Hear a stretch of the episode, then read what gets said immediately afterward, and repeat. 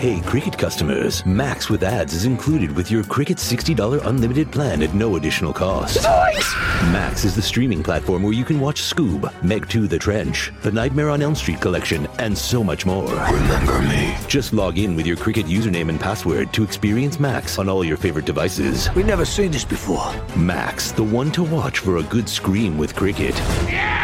Phone plan streams in standard definition. Programming subject to change. Fees, terms, and restrictions apply. See cricketwireless.com for details. Madre mía, pero ¿dónde he puesto esto? Si estaba en esta maleta. No me puedo creer. ¿Pero dónde está? Si es que lo dejé aquí.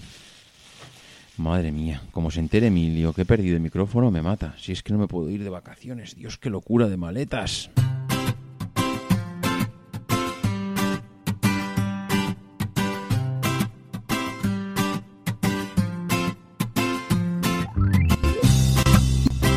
Bienvenidos al capítulo 30 de Perspectiva, un podcast de estrategia empresarial donde analizaremos desde ese punto de vista las decisiones y estrategias de las empresas que nos rodean. Si te gusta estar informado, no lo dudes, sube el volumen y acompáñame un rato. Yo soy David Isasi y hoy es 3 de septiembre de 2016. ¡Comenzamos!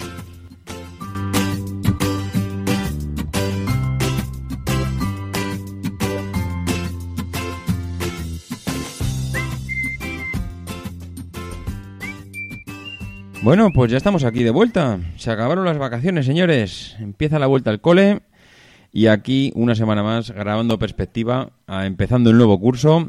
Yo creo que, que con ganas. Espero haber recargado todas las pilas posibles durante este verano y la verdad es que con, con más ganas que nunca porque después de, de, bueno de la grabación de ese episodio Toyota ese episodio especial y el feedback que he recibido de todos vosotros, pues la verdad es que contentísimo, contentísimo porque no esperaba la repercusión que ha tenido y, hombre, evidentemente lo deseaba, pero no pensaba que, iba a gustar tanto y que se iba a escuchar tanto como se ha escuchado. Con lo cual, pues muchísimas gracias a todos los que lo habéis escuchado, a todos los que habéis eh, aportado opiniones y habéis dejado alguna reseña en iTunes. Y sobre todo, pues bueno, eh, la verdad es que muy contento porque ha sido el primer episodio que se, que se destaca en iTunes en España. Y, bueno, la verdad es que aparecer en portada de iTunes España, eh, siendo el primer episodio, la primera portada, el primer banner que pone iTunes España para un episodio en concreto, pues la verdad es que más contento no se puede estar. Era una manera, la verdad es que perfecta para cerrar la temporada, aunque luego hicimos ese, ese episodio de, de bueno, en medio de verano, porque la verdad es que había tanto de qué hablar que, bueno, pues me, apetecía, ¿no? Me apetecía antes de, moverme de, vacaciones hacer ese último episodio que hicimos el, el 14, 15 de, agosto, si no recuerdo mal. Y bueno, pues ya, pues como comentaba, de vuelta, eh, este formato que, bueno, mm, no iba a decir que estrenamos ahora, pero que no lo estrenamos porque lo estrenamos en, en el anterior, que es el de cóctel de píldoras. Y es que cuando o pasa mucho tiempo desde que grabó el anterior, o bien porque hay tantísimas noticias, pues eh, hay tanto que comentar que realmente pues que eh, no merece no merece la pena dedicarle tiempo a conocer la historia de una empresa que siempre estará ahí y siempre la podremos escuchar y en cambio pues bueno, yo creo que merece la pena comentar un poco más el día a día aprovechando que hay tanto que comentar, ¿no?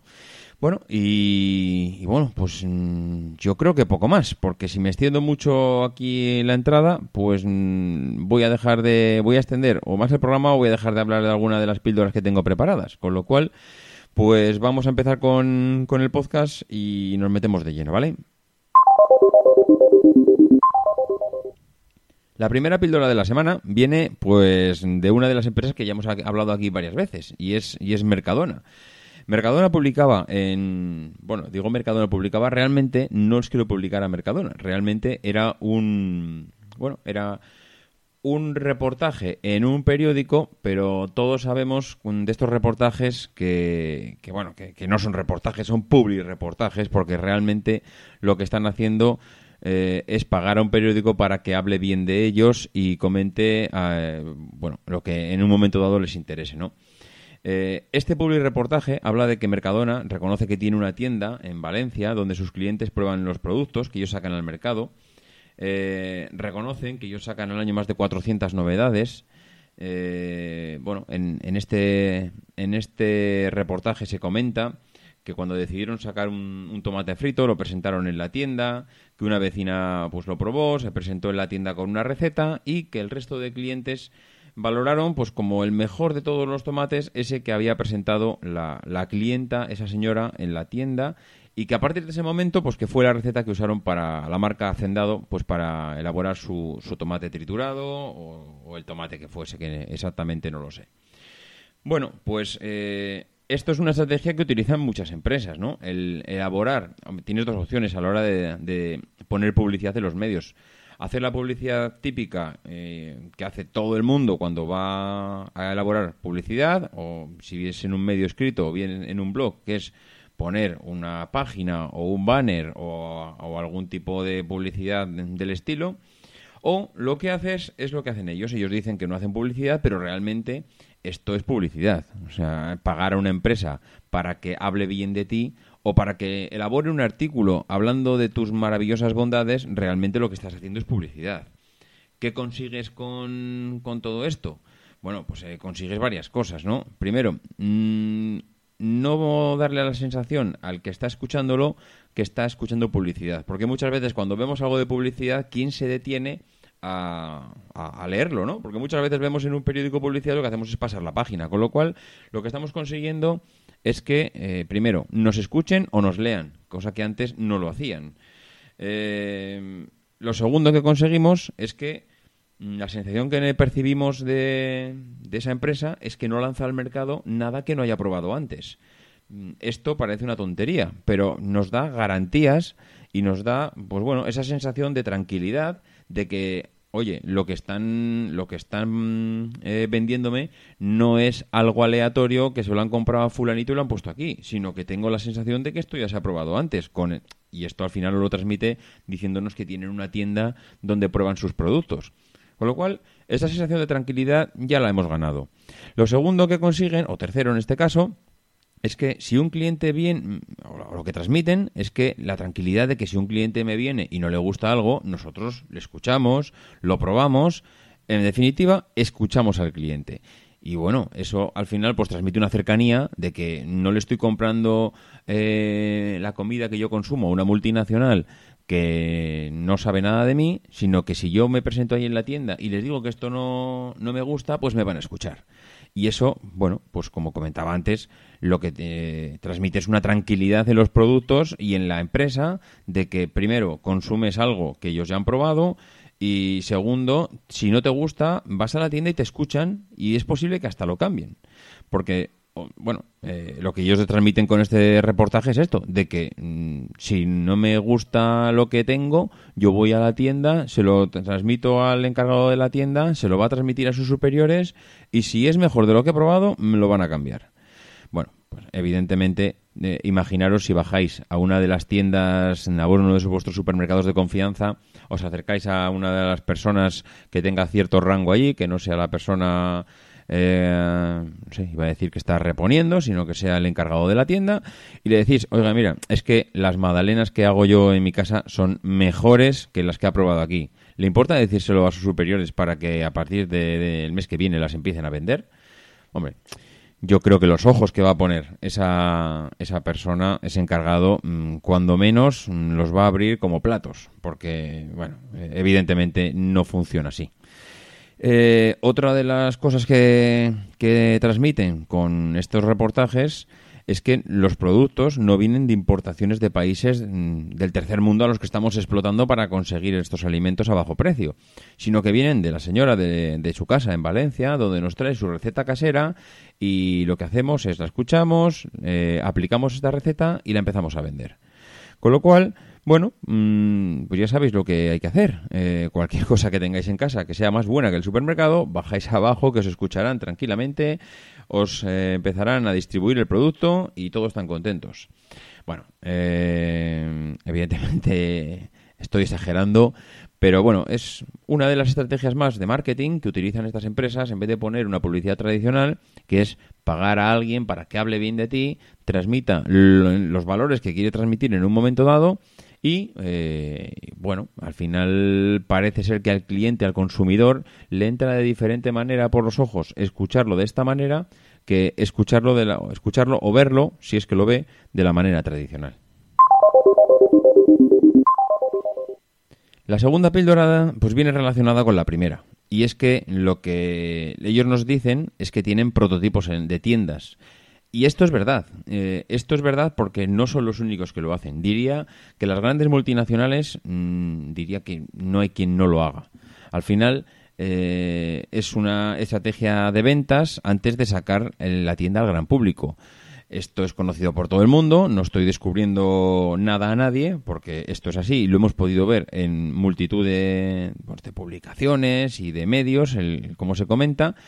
Pero es curioso, pues que, porque al final mm, nosotros cuando entramos en una tienda tenemos la sensación de que, bueno, aquello está allí y parece que se ha puesto casi al azar y está todo, todo, pero todo, todo, todo muy, muy, muy estudiado. Se analizan las disposiciones, se analizan los colores, se analizan los volúmenes, se analizan hasta los olores. Si estáis en, en, los días previos a la apertura de una tienda de ropa, podéis observar, aparte de la locura que supone la entrada de género y la disposición de, él en la tienda, cómo ponen unas máquinas para expulsar un vapor que impregna el ambiente de un olor característico. Si os fijáis bien, eh, este olor es el que identifica la tienda. Mm, ya podéis visitar una tienda de Zara, de Máximo Duty, de Mango, de Pull and Beer, de, la que quieras. Puedes visitar la tienda que quieras en cualquier parte del mundo porque todas huelen igual. Tienen un, color, un olor característico. Ya no hablo de las disposiciones, bueno, que cada tienda pues tiene la disposición según ellos entienden, pues que tiene que tener y venden las prendas que ellos entienden que tiene que vender en esa zona, según el cliente que, bueno, pues el tipo de cliente que va a comprar, pero eh, lo que es el olor característico de las tiendas es, es curioso que todas huelen igual. Y es que eh, ese olor no es un olor al azar, porque puedes pensar, no, es el olor de la ropa nueva. No, no, de eso nada. Ese olor es muy característico porque al final eh, lo que ellos intentan con ese olor es que cuando entras a la tienda te sientas cómodo, te sientas a gusto con ese olor. Son aromas, son fragancias muy estudiadas que lo que provocan es que Mm, no, no según entres en la tienda, no te quieras marchar zumbando porque es un olor a disgusto. Ellos lo que quieren es que estés en la tienda el mayor tiempo posible, evidentemente, porque cuanto más tiempo estés, más a gusto estás. Incluso hay algunas empresas que lo que, que lo que, van un poquito más allá con el tema de los olores. Y es que buscan, mm, bueno, que si la, si la si la tienda vende ropa femenina, por ejemplo, cualquier tipo de ropa femenina, al final, cuando una mujer va a comprarse algo a una tienda, muchas veces, y muchísimas, va con su marido o va con su pareja. ¿Y qué nos pasa a los maridos cuando vamos de compras con las mujeres a las tiendas? Pues que nos queremos marchar zumbando. Eso es Mm, yo creo que el instinto natural de cualquier de cualquier pareja que va con su mujer a, a, comprar a comprar ropa pues porque no nos gusta no nos gusta estar allí esperando somos así de animales no nos gusta estar esperando a que nuestra mujer termine de comprar ropa porque nos aburrimos y como nos aburrimos somos eh, incapaces de aguantar ¿Qué pasaría si nosotros entramos a una tienda y además de aburrirnos como una ostra, encima el olor que estamos percibiendo es auténticamente desagradable para nosotros? Porque hay olores que son, mm, bueno, eh, son eh, eh, súper agradables para las mujeres, pero que a nosotros nos parecen muy fuertes y que no nos gustan. Y muchas de estas tiendas, lo que comentaba antes, muchas de estas tiendas, tiendas que venden ropa femenina, lo que intentan es que cuando una, un marido o una persona del sexo opuesto a, a la ropa que están vendiendo entra a la tienda, no tenga esa sensación de salir corriendo ya que por lo menos vas a tener que estar allí aguantando hasta que tu hasta que tu pareja compra la ropa pues que mm, intentes eh, o que tu el tiempo de estancia sea lo más agradable posible y que tus deseos y tus ansias de marcharte no sean mm, o no vayan más allá de las que normalmente tienes, tienes cuando acompañas a, tu mujer. Y todo esto que digo de tu mujer y los hombres lo podéis poner en el sentido contrario. Al final, pues eh, yo qué sé, eh, cuando una mujer acompaña a su marido a comprar, pues depende, de el, yo qué sé, me, estoy, bueno, me, puedo poner en cualquiera de los casos. Si un hombre va a comprarse un artículo tecnológico y su mujer eh, odia la tecnología y, bueno y no le importa nada porque no le gusta y porque no disfruta un hombre puede estar probando móviles probando tablets probando ordenadores toda la tarde en el mediamar y, y su mujer estar hasta las narices de esperarle. Entonces esto al final pues parece una tontería pero las tiendas lo, lo miman mucho. Y esto de los olores al final pues evidentemente Mm, no va la vida en ello, pero estos pequeños detalles, lo mismo que la disposición y los olor, y los colores, perdón, pues tienen prototipos en sus fábricas, en sus empresas, donde estudian todo. Yo he podido ver alguno de esos prototipos, no quiero decir la marca, pues para evitar problemas, pero yo he podido ver alguno de esas tiendas prototipo y, bueno, la verdad es que allí pues se ve de todo, se ve cómo analizan el dónde colocarlo y por qué colocarlo y, dónde va esa sección y dónde va la otra, porque al final, aunque de primeras parece una tontería, no es lo mismo ver un artículo cuando entras a la tienda que cuando te vas. Lo mismo que las pilas en los supermercados no están, no están al fondo, sino que están en las cajas, porque cuando estás comprando, o sea, cuando estás eh, en la caja esperando para que te cobren, al final lo que estás eh, viendo allí son las típicas cosas que se te olvidan. Ahí va, pues no tengo pilas en casa, pues coges y te llevas pilas o te llevas mm, chicles porque en ese momento estás aburrido, estás esperando y compras un paquete de chicles. Bueno, pues esto evidentemente pues está muy estudiado por las empresas y, que aunque parecen al azar, evidentemente no lo son. La tercera píldora viene eh, por el tema de los modelos de negocio basados en, Internet. Leía eh, en prensa cómo Interflora admite que el modelo de negocio que tiene, el negocio de las flores, de la venta de flores, eh, ha pasado a ser eh, un negocio online. Es decir, el 70% de las flores que se compran hoy en día provienen de Internet. Ya la gente ha dejado de ir a la floristería a comprar flores y, eh, bueno, a partir de un determinado momento decidieron que se compra mucho mejor por Internet, donde puedes estar sentado en tu casa, donde puedes ver todos los, bueno, todos los ramos de flores o todas las macetas o todos los artículos que venden en una floristería, los puedes ver tranquilamente y encargarlo eh, a la tienda. Esto, pues, no deja de no deja de apuntalar lo que viene siendo todos estos años en, los modelos de negocio basados en, la red, ¿no?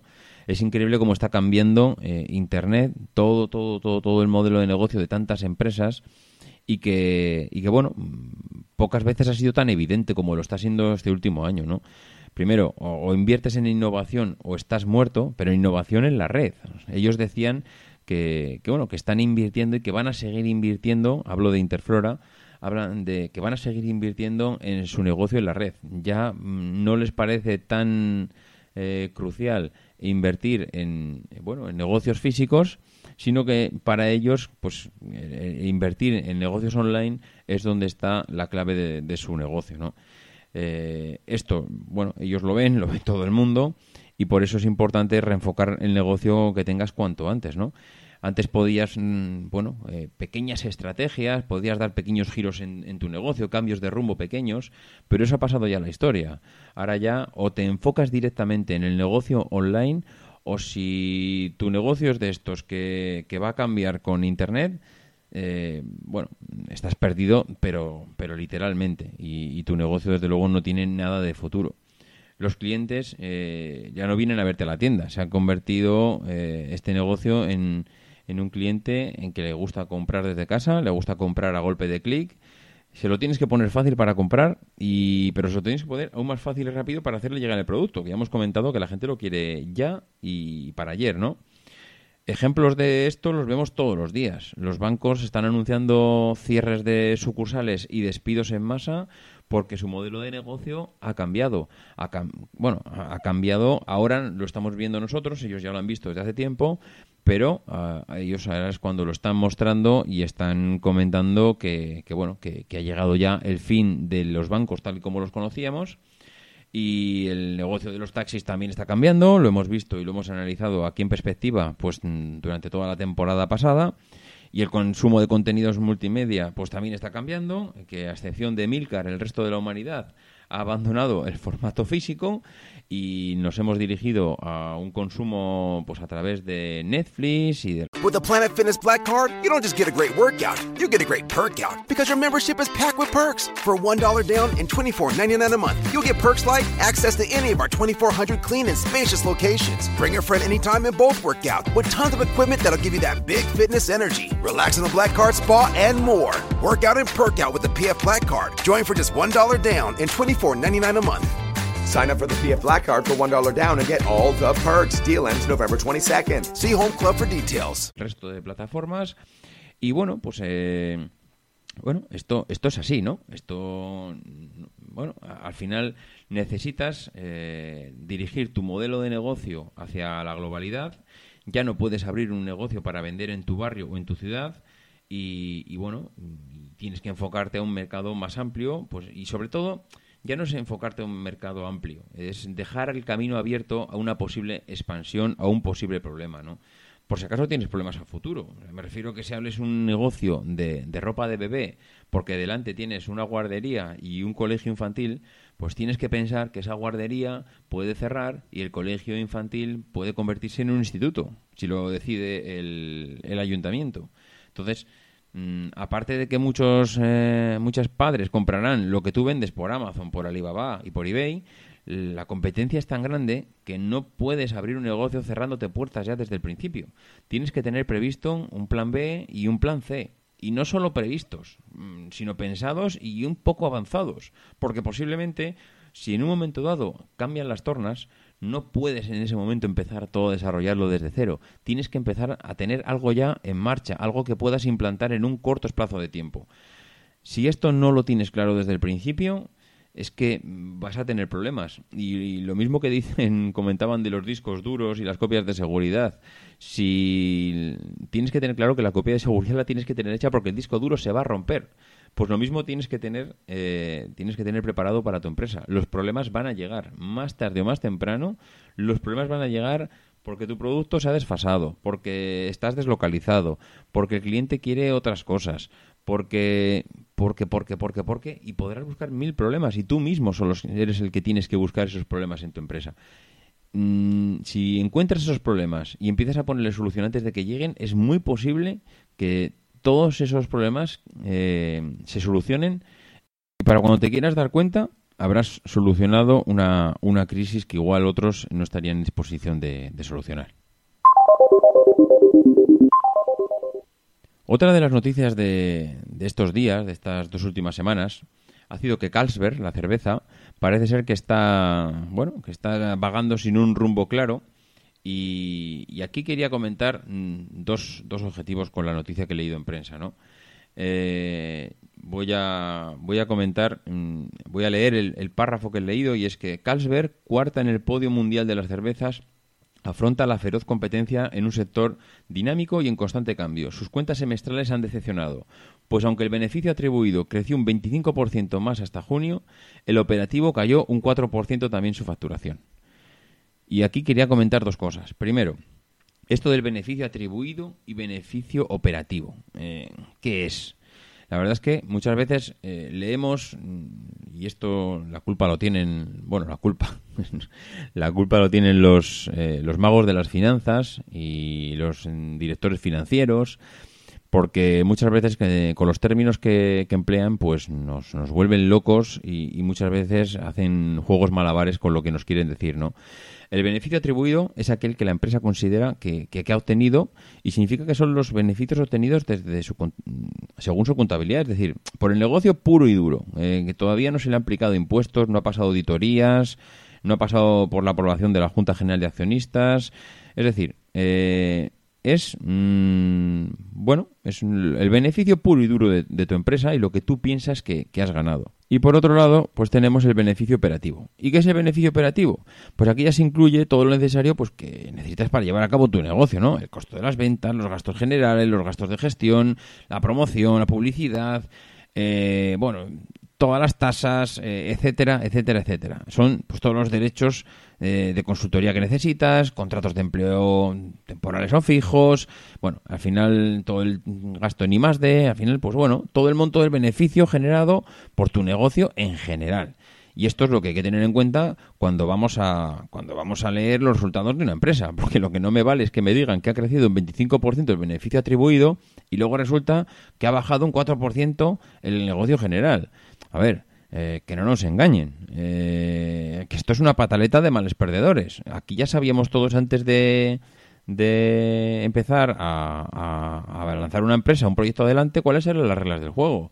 Lo que no vale es que nos anden aquí con que he crecido un 25, pero en realidad he perdido un 4. No, no, aquí los impuestos ya estaban antes. Las... Eh, iba a decir, mm, los gastos que tenías que desempeñar para llevar a cabo tu negocio ya los tenías. Entonces, eh, no me vengas con historias. Aquí me tienes que dar el número total. No me andes diciendo que has ganado un 25, pero que luego has perdido un 4. Entonces, bueno, estas son, esta es una de las cosas que quería comentar y es que eh, precisamente con el tema de los números muchas veces es difícil eh, descifrar lo que nos quieren decir. Y, por otra parte, comentar un poco pues, lo que le está pasando a Carlsberg, que tiene en los mercados asiáticos y europeos una fuente de ingresos eh, bueno, que, está bien, pero que es en Rusia, pues donde tiene toda, toda la carne en el asador. Al final ellos, pues bueno, el mercado ruso es muy importante, obtienen una gran parte importante de las ventas y si eso les baja, al final les está afectando pues de manera importante la cuenta de resultados, ¿no? Eh, México también eh, es un pues bueno es un mercado donde han descendido sus ventas un 80% porque han sido arrasados por Heineken y al final pues entre una cosa y otra pues eh, están pasando problemas hace un año anunciaron que despedían a 2.000 empleados de los que ellos consideraban de cuello blanco, es decir, gestores y directivos, pues para ajustar sus costes estructurales, pero parece que eso todavía no está siendo suficiente. Y no podemos achacarlo a que sea un momento en el que el consumo de cerveza está, está bajando, porque mm, de eso nada. La cerveza ahora mismo es un negocio en, ebullición completamente. Eh, bueno, no sé si estáis al tanto un poco de las noticias, pero eh, ahora el mercado se está moviendo a tope y están cambiando bastante los gustos de los consumidores. Todas las competidoras están elaborando una cerveza artesana para adaptarse eh, a la demanda que están teniendo de, los clientes.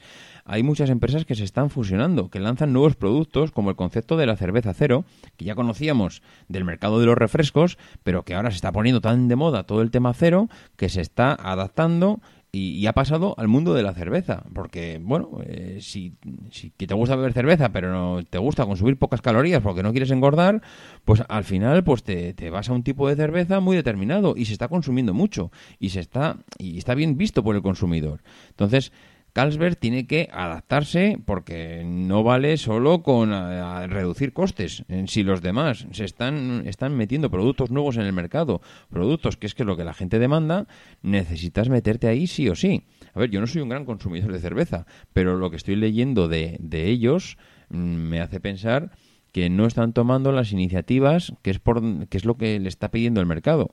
Eh, ahora está cuarto a nivel mundial. Estaba tercero el año pasado. Creo que llegó a estar entre los dos primeros eh, hace unos años.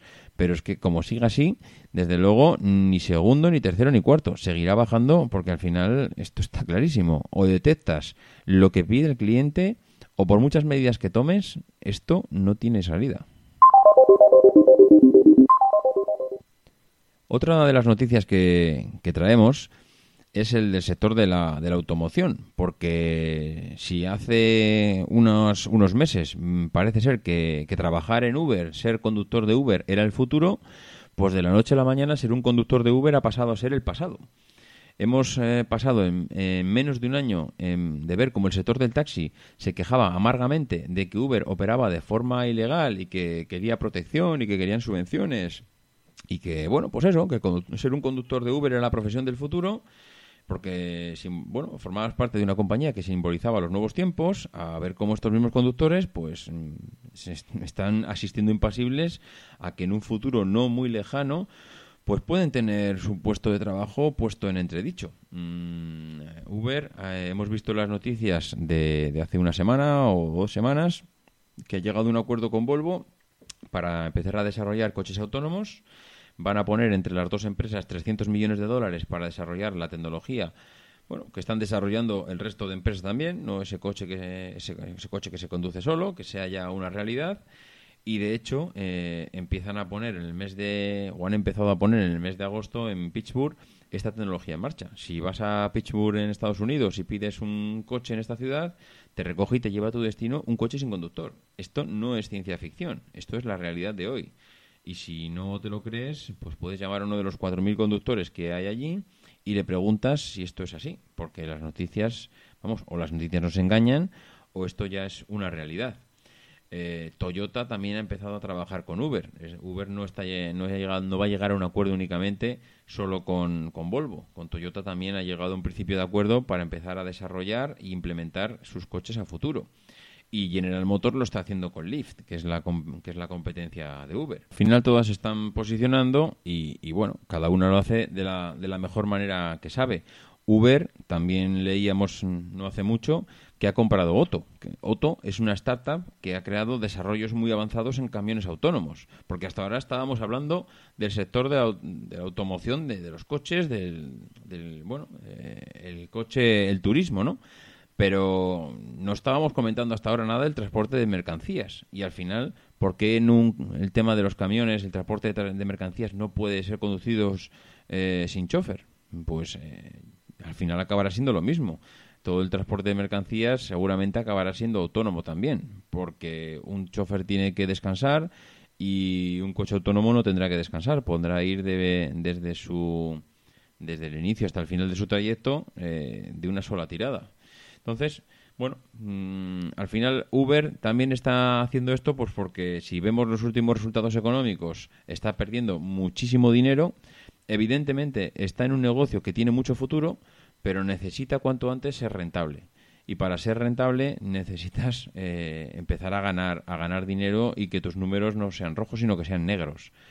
Bueno, mm, quién sabe si en 50 años no será más rentable eh, pedirle un coche a Uber que te desplace en el día a día a tu trabajo o hacer unas compras que tener un coche aparcado en el, en el garaje que, que no está funcionando que además tienes que pagar un seguro, que tienes que pagar un mantenimiento, que tienes que hacer los arreglos, accidentes, gasolinas o recarga de baterías o lo que lleve.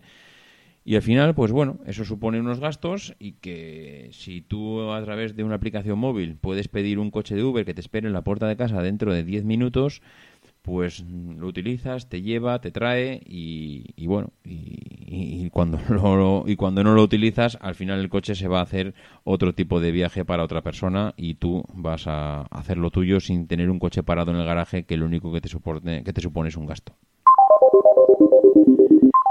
Y sin salirnos de la automoción, pues hablamos de Volkswagen, que parece ser que este, que este año Volkswagen pues lo quiere petar en publicidad, pero en mala publicidad, desde luego, porque se están cubriendo de gloria. Eh, no ha salido todavía de su anterior lío cuando, cuando hemos visto que se ha metido en otro. Mm, trabajar en la automoción y trabajar con tiempos ajustados, si habéis escuchado el capítulo de Toyota ya sabéis lo que es. Tienes que, todo tiene que estar en el momento que tiene que estar, ni antes ni después. Y además esto me viene ligado con lo que me decía un oyente del capítulo de Toyota, que ahora entendía las huelgas de los japoneses, que cuando están en huelga, los japoneses, todos hemos oído siempre que trabajan más. Nosotros cuando estamos de huelga nos quedamos en casa, hacemos que nuestra empresa no produzca y eso le causa un perjuicio a la empresa. Los japoneses hacen lo contrario, cuando están de huelga trabajan más. Y todos podemos pensar, ¿y por qué trabajan más? Si esto al final es contraproducente. Pues no, eh, con la cultura japonesa, cuanto más eh, trabajas, eh, más stock generas. Y si generas más stock, necesitas que tus proveedores te suministren más materiales, con lo cual, primero, estás ocasionando que tu empresa pague más materiales. Segundo, estás generando un stock, un excedente, un desperdicio que no se, que no se vende, con lo cual estás ocupando espacio, estás dejando un inmovilizado en tu empresa que de momento no tiene salida con lo cual, pues al final tu empresa tiene un problema. Eh, muchas veces pensábamos que los japoneses trabajaban más y digo, esta gente debe ser tonta, porque trabajan más y para la empresa, pero desde luego que de tontos no tienen un pelo. Cuando trabajan más es por algo y, lo mismo que si no vas a trabajar, pues tu empresa no produce, cuando sobreproduce también está incurriendo en unos gastos que no estaban, que no estaban previstos y que desde luego incomodan a cualquier empresa. Bueno, pues eh, ¿qué ha pasado Volkswagen con sus proveedores? Bueno, pues lo, que ha pasado que muchas veces, eh, cuando ya hemos hablado y, lo comentamos, eh, ya no recuerdo, ya no recuerdo exactamente qué podcast era, eh, comentamos que, bueno, muchas veces los, los proveedores, y ya lo recuerdo, eh, fue el podcast de, Mercadona precisamente, que tenía un montón de proveedores y que solo trabajaban para ellos. Bueno, pues este es el caso de, Volkswagen. Volkswagen llega a un acuerdo eh, con determinados proveedores para suministro de, de piezas y para que inviertan en sus instalaciones. Y, llega un momento en que Volkswagen pues deja de, de dice, oye, mira, que lo que te dije que te iba a empezar a comprar esa pieza dentro de seis meses y que tenías que invertir en tus instalaciones no sé cuántos millones de euros para adaptarte y empezar a suministrármela, olvídate, que a partir de ahora se la voy a comprar a otro. Claro, evidentemente un proveedor tuyo que te está suministrando piezas te dice, ah, sí, pues espérate, espérate que viene curva. Le empiezan a dejar de suministrar eh, materiales y claro, Volkswagen necesita para producir coches, de hecho en el, artículo pone que en la planta alemana de Emden salen 1.250 coches al día, necesitan materiales. Si un proveedor tuyo te deja con el culo al aire y te deja de suministrar materiales, en el problema que te estás metido y en las pérdidas que te están ocasionando son bestiales. Entonces, bueno, las compañías de Cartrin y Automóvil Gus, que vete a saber cómo se pronuncia esto en alemán, eh, reclaman 500 millones de euros de compensación a Volkswagen porque según ellos ya habían realizado obras en sus instalaciones para proveer de piezas a la empresa alemana para el año siguiente y eh, estos pues les han cancelado el contrato de forma unilateral. Han llegado y le dicen, oye, que aunque te lo firme, pues que nada, olvídate, que no pasa nada. El dinero lo pierdes y como solo y como dependes de mí exclusivamente para sobrevivir, pues haces lo que a mí me da la gana. Bueno, pues esto muchas veces te funciona, pero en este caso no ha funcionado. Eh, bueno, al final, ¿qué, quiere decir esto? Pues que las empresas que te proveen materiales es verdad que dependen de ti, pero que tú también dependes de ellos. Que muchas veces piensas que todo solo va en una dirección y de eso nada. Esto va en dos direcciones. Mm, al final se forma un matrimonio entre ambas que o el matrimonio lleva a buen puerto o todos sabemos cómo acaban los matrimonios. Bueno, pues lo vamos a dejar por hoy. Tengo un montón de noticias más, pero es que no quiero hacer muy largo el podcast, porque escucharme a mí solo hablar durante tanto tiempo tiene que ser un coñazo terrible. Y, además, pues bueno, eh, hablar siempre del mismo tema, pues desde luego que no, que no favorece a que, a que al final la gente, a que la gente lo siga escuchando, porque al final llega un momento en que lo paras. Entonces, mm, también deciros que tengo un montón de propuestas vuestras que me habéis hecho llegar este, este verano de empresas para analizar que las tengo todas apuntadas, que a lo largo de este año iremos dándole salida, pues lo mejor que se pueda, mm, porque es que la lista es interminable. al principio, cuando empecé perspectiva, empecé a apuntarme las empresas en una lista, empecé a tener 10, empecé a tener 20, empecé a tener 40, pero es que yo creo que las empresas para analizar que tengo hoy en día superarán las 100. Entonces, bueno, deciros que intentaremos ir darles, dándole salida, pues poquito a poco, y que, bueno, pues agradeceros como siempre los, los comentarios que hacéis en Evox, en Spreaker y sobre todo los que os molestáis en hacerlo en iTunes, porque ya sabéis que en iTunes al final, pues bueno, mucha gente entra ahí para escuchar los podcasts, mucha gente se suscribe a través de iTunes y, ahí es donde somos más visibles. Y bueno, pues agradecer a los que esto este verano habéis hecho alguna reseña en iTunes, como Trigo Limpio 2, como Diego Mirgón, Emitio Luque, Cuatro Cabezas, Maladroid, Eduardo81, Jesús Redondocom, Rubén RS, Pitbull Network, Dijuns y Kiurgan. La verdad es que muchísimas gracias a todos. La verdad es que me encanta leer vuestras reseñas. Eh, para las reseñas que se hicieron de las primeras 100, del 1 al 100, ya hicimos un, un, pequeño sorteo de un artículo tecnológico.